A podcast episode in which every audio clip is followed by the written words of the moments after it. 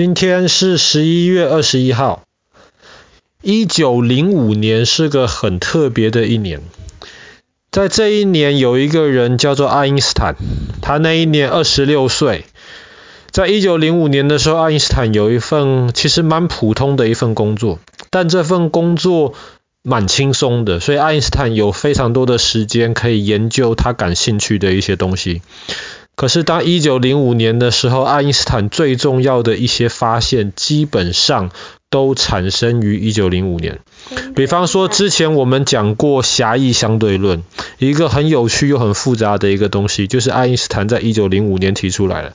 我们讲过光电效应，就是能够像现在太阳能板，能够把太阳光的能量转变成电。那么这个也是一九零五年。然后比方说，我们之前讲过一个叫做索尔维会议，我们讲到一点量子力学。爱因斯坦对于量子力学的一些了解也是开始于一九零五年。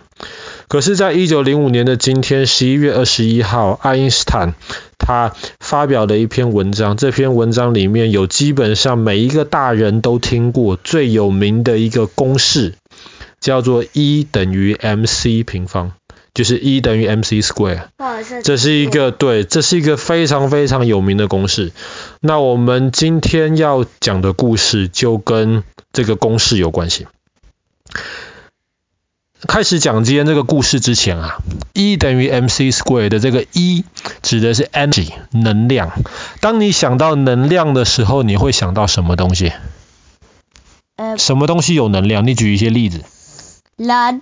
人，为什么人有能量？是因为他，你吃东西嘛，你就会给给你 energy，那你才可以跑步。那爸爸现在才能讲这个故事。对，所以比方说，你刚刚说我们吃东西，食物里面有能量。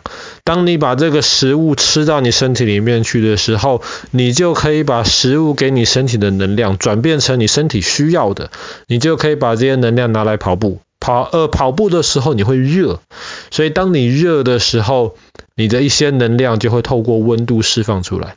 这些东西当然都是能量。这我们讲简单一点的能量，比方说好了，今天对你把电池一颗电池放在那边，然后你把它充电了，那么这个电池就有能量，充的电就可以拿来做一些其他的事情。我们讲的更简单一点，比方说今天有一颗球，你把这一颗球举起来。它就有能量了，为什么？因为当你手一放掉，这颗球就会往下蹦，地心引力就会给这颗球能量。那么当你把这颗球举得更高的时候，这颗球的能量变大还是变小？大。变大，对不对？因为你把这颗球举得更高的时候，当这颗球打下来，你会发现它碰到地上弹起来会更高，然后它可能会更大声，就像你说的，这些东西都是能量。但是很久以来的人一直都认为能量这个东西，什么能量就是什么能量。比方说好了，电的能量就是电能。比方说你把一颗球举起来，举更高，它在不同的位置就有不同的位能。所以大多数的人在以前都认为能量不同的就是不同的。一直到爱因斯坦之前。有几个英国的科学家，他们发现了一件很有趣的事情，就是当他们发现他们把电池，不是把电池，把电线通电的时候，那么旁边放一个磁铁，那个磁铁会受影响。是因为电是用磁铁的东西。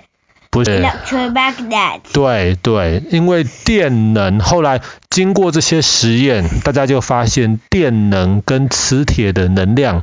原来是可以变换的，嗯，是的。所以后来大家就在想，哎，这些能量有一些是可以变换的，越来越多是可以变换的。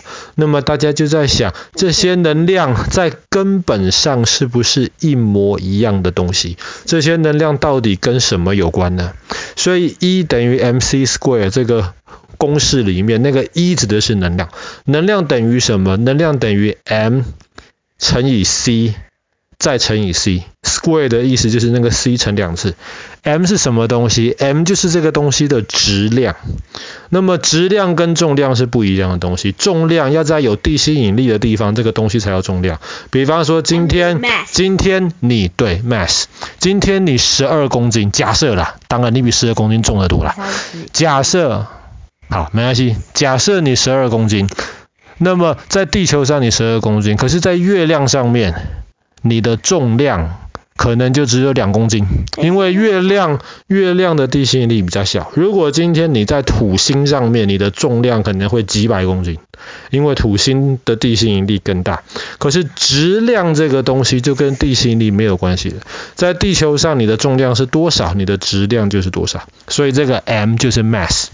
那么 c 这个东西，c 是光速，光的速度。光很快啊，光每一秒钟可以跑三十万公里啊，三十万公里可以绕地球好几圈，这个就是光的速度。所以爱因斯坦的这个公式就告诉我们说，能量其实跟什么东西有关？跟你把东西放多高没有什么直接关系，跟你把一个东西呃放在磁铁旁边，还呃还是把这个东西变得很热很热。其实，在本质上也没什么关系。一个东西的能量基本上就是跟它的质量、跟它的 mass 有关系。那又怎么样嘞？那这个公式听到现在跟我们没有什么任何的关系啊。那其实这公式跟我们有很大的关系。这个公式带来最直接的一个关系就是，大家就发现了，哎，原来不同的能量。我们以为不同的能量，其实本质上面都是一样的，所以能量可以转来转去。那么今天，比方说好了，在你呃身体里面，你喝了一点水，然后你就可以不要说喝水了，你吃了一点食物，你就可以把这些食物的 mass，把这些食物的质量变成你身体里面所需要的一些东西。然后这些东西就可以提供给你身体需要的温度，你的体温，这些东西就可以提供给你跑步需要的 energy，你需要的那个力气。所以这些东西其实都是来自于你吃的那个东西来的。但是爱因斯坦的这个公式提供了人一个更简单的方法，可以来测量一个东西里面到底有多少能量。比方说好了，比方说一个东西的 mass 很小很小，但是 E 等于 m 乘以 c 乘以 c 要乘以光速两次嘛，光速很大很大，所以一个东西再怎么小，它其实里面含有非常非常大的能量。比方说好了，一个回纹针，一个 clip，一个回纹针小不小？轻不轻？根据爱因斯坦的公式，一个回纹针里面的能量跟丢在广岛的那个原子弹能量是一样多的。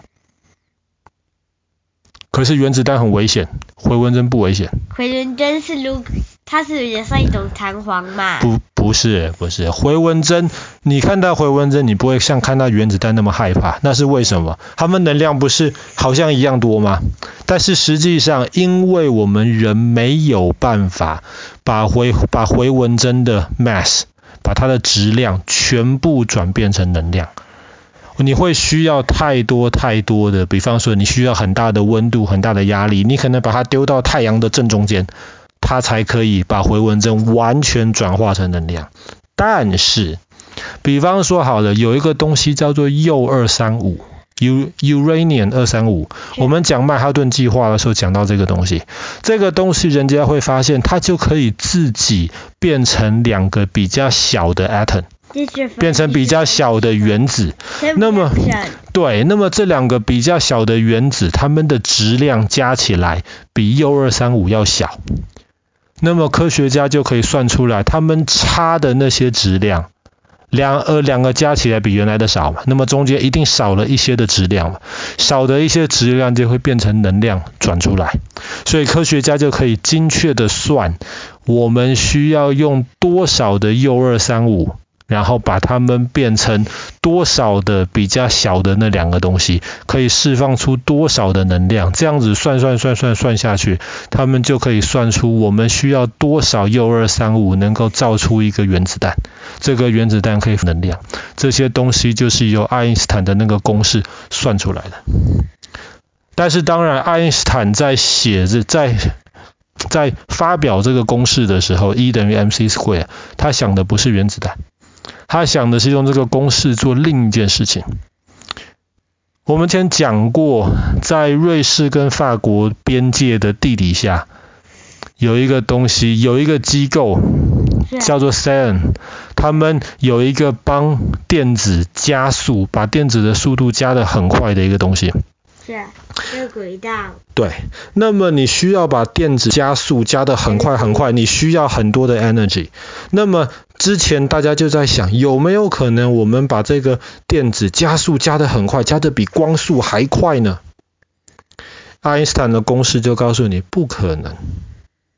你最多是能够很接近光速那么快，但是你不可能跟光速一样快。为什么？因为只要一个东西有质量。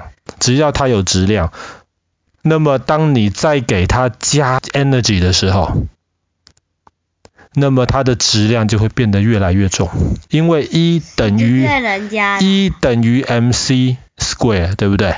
所以你既然是等于嘛，等于的左边你加了点 energy，等于的右边你是不是就加了点 mass？因为光速是不会变的。所以你左边加越多 energy，让它跑得越快，右边的 mass 就会越大。当你加到无限大的 energy，它的 mass 就会变得无限大。一个无限大的东西就更，所以只要它有 mass，只要它有质量，它就永远不可能跑得跟光速一样快。这个东西后来就得出了爱因斯坦的狭义相对论。为什么在狭义相对论的世界里面会发生一些非常有趣的事情？这个今天我们没有时间就不讲了。那么如果你有兴趣的话，改天爸爸再把狭义相对论的那一集听听看。好啦，今天讲的故事可能有点复杂，你的小脑袋可能还转不过来。但是这个公式大家都听过，你在没有听今天的故事之前，你也听过。E 等于 mc square。那我们今天就举这两个很简单的的例子，原子弹。以及把电子加速加速，却永远没有办法加到跟光速一样快，来稍微解释一下爱因斯坦这个在一九零五年的今天 十一月二十一号提出的公式到底是在讲什么。好啦，今天的故事就讲到这边了。